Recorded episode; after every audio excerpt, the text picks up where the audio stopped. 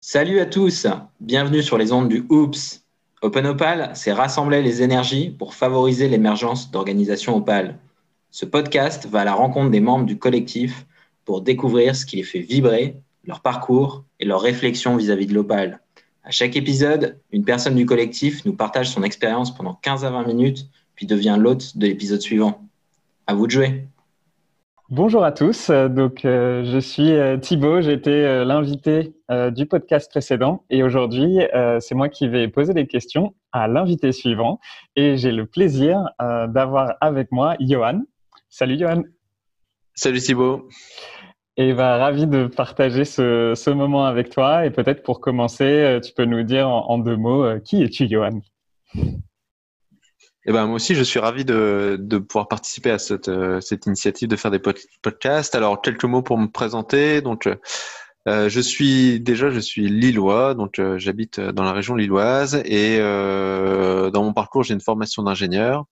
Ensuite, j'ai été trois ans consultant en informatique et puis j'ai eu envie de changer, de, de partir vers un métier un peu plus plus fun, plus de créativité et euh, un, métier qui me passionne et donc j'ai lancé euh, avec deux amis la, euh, la création d'un studio de développement de jeux vidéo. Donc ça, c'est une passion qui nous rassemblait tous les trois, et puis j'avais cette envie d'entreprendre. Et donc ça, ça s'est fait en 2012. Euh, le studio a, a grossi euh, petit à petit. Et euh, dans cette expérience-là, donc on a fait une transformation en 2015 sur notre modèle pour adopter un modèle Opal. On a été très loin dans, dans les process, dans la façon de faire. Et euh, voilà, cette, cette expérience m'a énormément enrichi, à la fois personnellement et professionnellement. Et du coup, euh, j'ai eu envie aussi de partager euh, ça, partager l'expérience, et puis euh, d'accompagner d'autres euh, entrepreneurs ou d'autres collectifs pour adopter ces, ces, nouveaux modèles. Et donc, j'ai cofondé aussi Organisation Z, qui est cette fois-ci une société qui a pour but d'accompagner justement ces entrepreneurs à adopter ces nouveaux modèles. avec un de mes associés, Mathieu, on a écrit aussi un bouquin, euh, Organisation Z, euh, pour essayer de, de, prendre le temps de, de poser et de, de, formaliser un peu le, ce qu'on avait en tête. Et voilà. Et depuis un an, euh, je me suis aussi lancé dans l'aventure Open Opal. Euh, donc, euh, je m'investis un petit peu dans, au sein de ce collectif. Et voilà. Wow, super, super riche. Ça donne envie de creuser dans, dans plein de directions. Peut-être euh, avant de, rentrer dans le détail de ça, une question qu'on aime bien poser, ce serait euh, quelles sont tes causes? Pourquoi tu te lèves le matin euh? En fait, c'est une question que je m'étais fortement posée justement en 2016-2017, parce qu'à la suite de la transformation verticale, on a eu un moment où on avait un, enfin, j'avais eu pas mal de temps de réflexion. J'ai fait un peu de formation personnelle. Je me suis formé au coaching. Euh, puis j'ai fait de l'auto-formation dans, dans, plusieurs domaines. Et, euh, et suite à ça, bah forcément, on se remet en question. En tout cas, on, se pose la question quel est le sens un peu de, de ma vie et tout ça.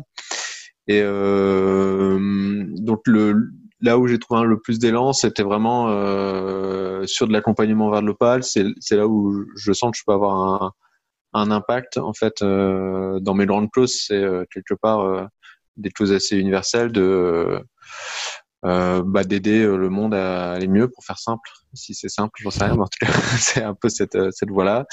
Et euh, je me suis posé la question où est-ce que je pouvais avoir euh, de l'impact, où est-ce que je pouvais faire ma part, mon petit colibri. Euh. et je me suis dit, bah, là où, là où j'avais le plus à ajouter, apporter, c'était vraiment sur de l'accompagnement pour des, des collectifs, des sociétés, aller vers ces modèles-là, parce que je pense que ça peut être tout positif, à la fois au, au, niveau de la communauté, mais plus, plus largement pour le monde. Enfin voilà, je pense que c'est c'est très enrichissant ce, ce type d'organisation. Voilà. Et, et, justement, alors ça, ça, a été quoi euh, ton cheminement pour aller vers ce type d'organisation? Donc Vertical, c'est la, la, boîte de jeux vidéo que tu as montée. Et comment petit à petit t'en es, en es venu à, à cette démarche oui. et, et, aller vers ça? Bah en fait, au niveau de, Vertical, donc j'étais moi le, poste de CEO, donc de gérant, et euh, on est monté euh, assez rapidement à une douzaine de personnes. Et j'ai répliqué en fait des modèles classiques d'organisation sans, sans me préoccuper de comment j'allais m'organiser. Déjà, il fallait faire des jeux et puis faire tourner une boîte et, survivre, ce qui était déjà pas simple. Et euh, quand on est arrivé à une douzaine de personnes, on a commencé à rencontrer à notre petite échelle des des difficultés que j'avais vues dans des grands groupes ou dans, dans mes précédentes expériences en fait en tant que consultant notamment le fait que bah, moi en tant que dirigeant j'étais sans arrêt en train de prendre des décisions pour les autres ce qui m'allait pas forcément parce que le jeu vidéo c'est des métiers avec une expertise très forte que ce soit sur du développement, sur du graphisme, sur du game design. Et moi, je suis ni graphiste ni game designer. Et il y a longtemps que j'ai arrêté le développement, donc me voyais pas prendre des décisions pour les autres sur, leur expertise. Et c'est un peu ce qu'on me demandait parce que j'étais en haut de, cette pyramide. Donc à chaque fois que je donnais mon avis, ça passait pour un ordre. Et c'est un peu comme ça que, j'en étais arrivé. Donc ça, ça me convenait pas. Je passais beaucoup de temps à résoudre des, petites tensions, des conflits, des choses qui, voilà, tu n'étais pas censé forcément toujours passer par moi non plus. Et euh, j'ai pas très euh, vertical pour euh, pour être patron, pour avoir ce pouvoir-là. Donc c'est pas ça qui me motivait. Euh, j'ai créé euh, quand je me suis vraiment posé la question sur ce que je voulais faire, c'était vraiment euh, l'idée d'avoir une équipe. Euh, voilà, j'avais pas envie d'être supérieur ou d'avoir ce niveau hiérarchique. par contre, je voulais un collectif, travailler sur du bien-être, vraiment qu'on prenne tous ensemble du plaisir et puis réussir de réussir quand même des, des, grandes choses à travers le jeu vidéo. Euh, mais voilà. Et donc quand, quand je me suis retrouvé face à ces obstacles, euh, j'ai découvert en parallèle, c'était un peu en 2015, euh, d'autres façons de fonctionner. Donc il y a des il y a des studios dans le jeu vidéo, notamment euh, Valve qui a fait euh, Half-Life et qui fait le moteur Steam, donc un très très gros studio qui a qui a fonctionné, enfin qui fonctionne de façon assez horizontale, donc ça m'a beaucoup inspiré. J'ai découvert le, le, reportage sur Arte le bonheur au travail.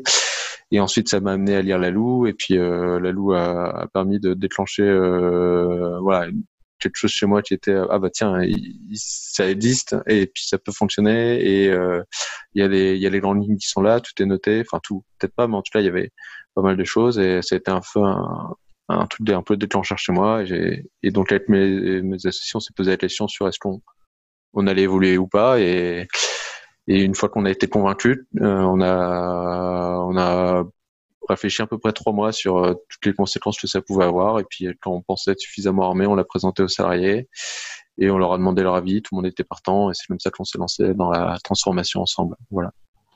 Wow. Et du coup, euh, peut-être est-ce que tu as des Là, ça a l'air assez, assez simple sur le papier. Voilà, on a, vu le truc, on a déroulé. Euh, ça se passe souvent euh, pas de façon aussi euh, linéaire et simple une fois que tu le mets en place. Est-ce que tu aurais quelques anecdotes qui t'ont toi marqué à partager sur, ce, sur ce, cette mise en place concrète de, de l'Opal dans ta société? Eh ben, on a, ça n'a pas été si compliqué que ça, euh, dans le sens où euh, on était qu'une douzaine à l'époque. Euh, je crois qu'on montait à 13, 14. Enfin, on était un petit groupe. Et c'est un temps où toute la société était orientée sur un seul projet, un projet de jeu interne. Donc, au niveau de la production, bah, c'est plus facile à gérer quand on a un seul projet que quand on en a 7-8 parce qu'on fait aussi pas mal de prestations à côté. Et donc j'avais du temps à consacrer à ça. Euh, donc j'ai mis euh, pas mal d'énergie, pas mal de temps, mais euh, j'ai pu le faire, euh, me donner les moyens de, de faire ça.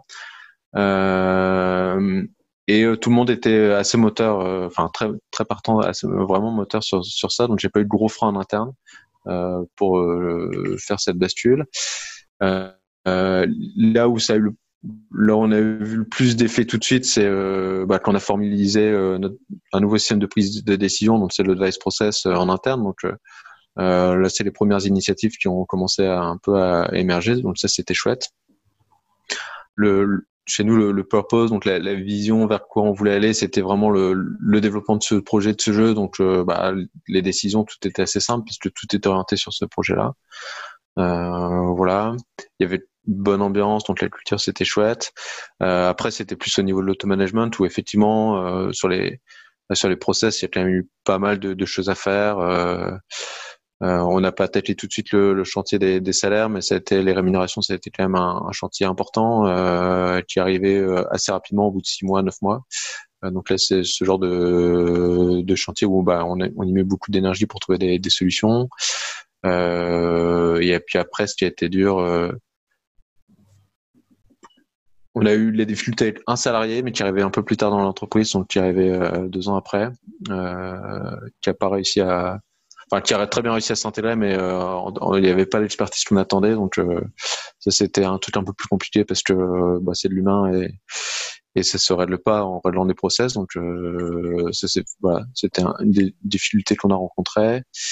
et sinon, bon, globalement, sur la partie organisation, ça s'est bien passé. Après, je dis pas que la, vie d'un studio de jeu c'est tout rose et c'est tout facile, mais on a eu des hauts et des bas. On a eu des gros bas en 2017. Là, maintenant, on est sur plutôt quelque chose de très positif. Voilà. Et, euh, et toi, personnellement, tu l'as vécu comment toute cette, euh, toute cette transition et ensuite le fait de, de, une fois que la transition est faite, quoi, de, de fonctionner avec, euh, avec cette boîte en mmh. opale Alors, tout au début, j'étais pas forcément toujours 100% convaincu. Heureusement j'ai fait cette transformation avec un de mes associés, Mathieu, qui est un peu euh, comment dire utopiste ou en tout cas qui a, qui a une vision un peu euh, qui, qui, vraiment porte une, une, une vision du, du modèle euh, qui dérogera pas à la réelle donc euh, dès que dès que je sors un peu du, du cadre euh, qu'on s'est fixé euh, il me recadre tout de suite donc ça ça, ça m'aide beaucoup puis ça nous permet de nous questionner mutuellement ce qui a permis de le faire sans forcément d'accompagnement extérieur on a fait pas mal de lectures d'auto-formation et puis le, ce, ce travail réflexion à, deux, puis en intégrant l'équipe bien sûr après. Euh, voilà, donc ça, ça m'a beaucoup aidé. Et du coup, j'ai oublié ta question. Là, j'étais parti sur un truc. Ma question, c'était comment tu l'as vécu toi personnellement en fait toute, cette transition? Merci pour ce rappel. Euh, donc beaucoup de questionnements au début. Euh, après, j'ai eu du, voilà, pas toujours convaincu. Euh, il y a des choses, je voyais pas trop comment ça allait se passer. Et c'est un peu en l'expérimentant au fur et à mesure, euh, j'ai eu un peu confiance dans le dans le process et dans. Et puis voilà, je, je, me suis dit, on risque pas de grand chose encore. Enfin, on risque, mais euh, c'est un risque que j'étais prêt à prendre. Au pire, ça, au pire, ça marche pas. Euh, et donc, une fois passé ça, après, c'était beaucoup de, c'était beaucoup de plaisir euh, parce que en fait, j'avais, je recherchais pas ce, ce, poste de, de gérant avec du, du pouvoir. Donc, euh, quelque part, c'est une partie de, de, de, mes responsabilités qui était diluée plus au niveau de l'équipe. Donc ça, c'était un soulagement en fait quelque part chez moi. Euh, et puis après, euh, euh, c'était voilà, j'aime bien euh, découvrir d'autres choses. Euh, voilà, c'est pour moi c'était du coup un, nouveau métier, une nouvelle façon de fonctionner. Puis au, niveau de du développement personnel, j'ai appris plein de choses à, travers ça, donc ça c'était chouette. Et tu aurais un, ou deux exemples saillants de, de ce que tu as appris, par exemple au niveau perso, en vivant tout ce chemin? Bah, on s'est formé à la CNV. Pour moi, c'était aussi un déclic. Ça, c'est une des premières formations qu'on a fait en interne euh, quand on a fait la bascule. Euh, je ne connaissais pas du tout la CNV. Euh, on avait entendu parler du truc. On s'est dit, bah, ça peut être sympa. On n'utilise pas nos euh, budgets de formation. Pourquoi pas faire une formation tous ensemble à la CNV Donc, on a formé toute la boîte en même temps pendant trois jours. Et c'était un gros déclic pour beaucoup de personnes parce que ça a permis de ressortir un peu ce qu'on appelle sortir les du placard. Là, c'est vraiment un effet très très bénéfique pour nous euh, de vraiment à la fois des, outils pratiques, mais on a pu expérimenter directement et ça, ça, a renforcé énormément les liens entre nous. Donc ça, c'était un, moment très fort. Euh, et puis après, dans les bon, ma formation au coaching, donc là, qui était moins lié directement à ma casquette de euh, d'entrepreneur, mais euh, qui, a été aussi voilà, ça, m'a permis de découvrir plein de choses sur le fonctionnement d'un homme, quoi, enfin un homme avec un grand H, mais oui, c'était très enrichissant. Trop bien, bah, merci d'avoir euh, partagé euh, tout ça sur, euh, sur cette partie donc sur Vertical. Aujourd'hui, tu disais aussi que tu euh, as fondé cette, cette, boîte Organisation Z, tu t'es investi dans Open Collective. C'est quoi un peu qui te, qui te porte vers ça ou qui, qui, t'anime le plus en fait dans cet engagement pour diffuser ce que tu as mis en place pour ton organisation? Mmh. bah, L'idée, c'était vraiment de pouvoir accompagner d'autres entrepreneurs ou des collectifs. Donc moi, ce qui m'anime vraiment, c'est euh, euh, accompagner le gérant et son équipe, euh, le faire à travers des séminaires, le faire à travers des, des modules de formation, mais euh, vraiment euh, travailler avec eux sur. voilà, j'utilise pas mal de des techniques de coaching cette fois-ci de, de, groupe et ça m'aide beaucoup sur là-dessus pour les accompagner. Et ça, ça vraiment, ça, c'est quelque chose qui me motive. Euh, je prends beaucoup de plaisir quand j'y suis, j'ai beaucoup d'énergie pour, euh, pour faire ces accompagnements. Donc ça, c'est chouette.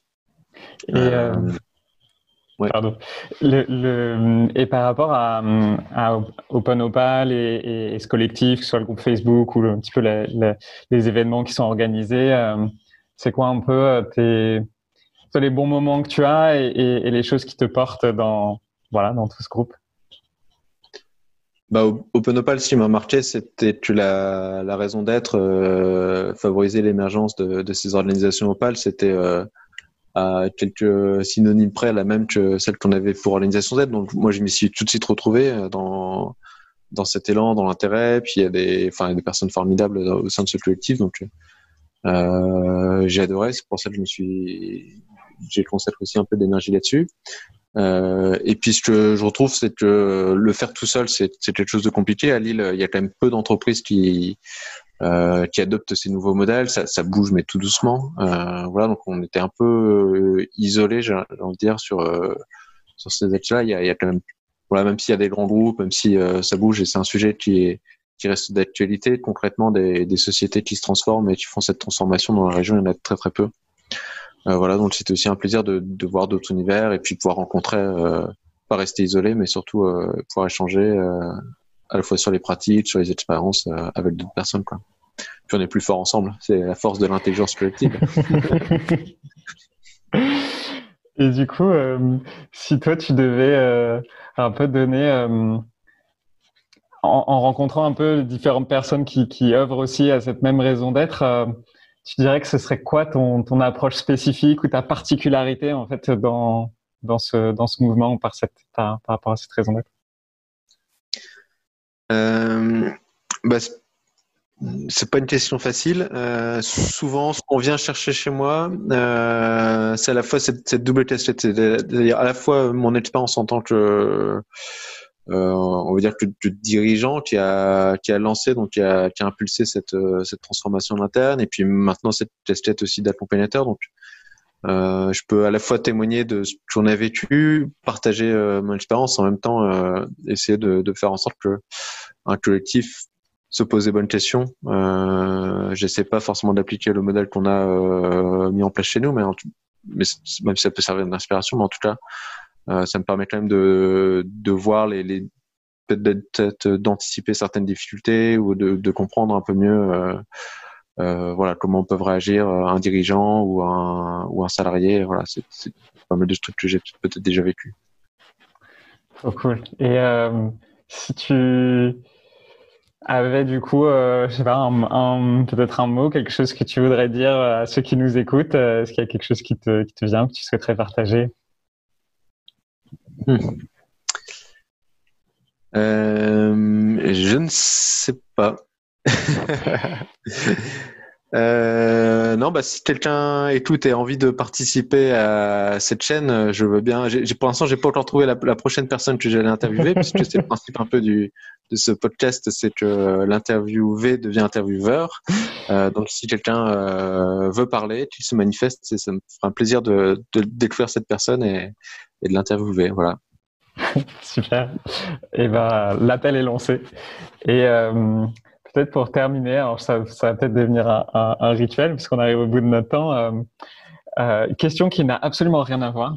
Euh, est-ce que tu aurais un, un rêve d'enfant que tu as laissé pour plus tard ou, ou laissé à l'abandon que tu euh, pourrais nous partager? Alors, bah, un, un, des rêves où j'avais fait une croix dessus et puis c'est en train de, je suis en train de le d'intérêt, c'est que euh, je, je, voulais faire un tour du monde. Euh, je m'étais pas mal posé pas mal de questions. J'avais lu des, des bouquins. Je, fais de la voile aussi à côté, donc il y y a pas mal de récits en mer sur ce genre de, voilà, de, de grands voyages. Et euh, c'est quelque chose, je me suis dit, oui, mais non, un tour du monde à cause ça sert, ça sert à rien. Passer deux ans à faire le tour du monde, bon, bref. Et euh, c'est un sujet qui est ressorti, euh, notamment avec le, le, début du confinement. Enfin, je me suis reposé des questions sur ce que j'allais faire un peu de, euh, bah, voilà, de, de, mes prochaines années. Et donc, euh, j'ai le projet euh, de peut-être faire un grand voyage comme ça. peut-être pas un tour du monde à pied pendant deux ans, mais en tout cas de, de prendre beaucoup de temps pour, pour voyager, pour découvrir. voilà, c'est un passionné par les voyages, donc euh, peut-être en faire un euh, plus long cette fois-ci. Wow, super. Bah, merci beaucoup euh, d'avoir pris le temps de, nous faire ah, découvrir un petit peu qui tu étais. et puis, bah, merci à tous pour ceux qui nous écoutent et rendez-vous au prochain interview où vous retrouverez Johan. Merci d'avoir écouté cet épisode du Oops Si ça t'a plu, n'hésite pas à le partager aux autres membres du collectif. Si tu veux en savoir plus, ça se passe sur openopal.fr. Et à bientôt pour le prochain épisode, où on espère t'entendre.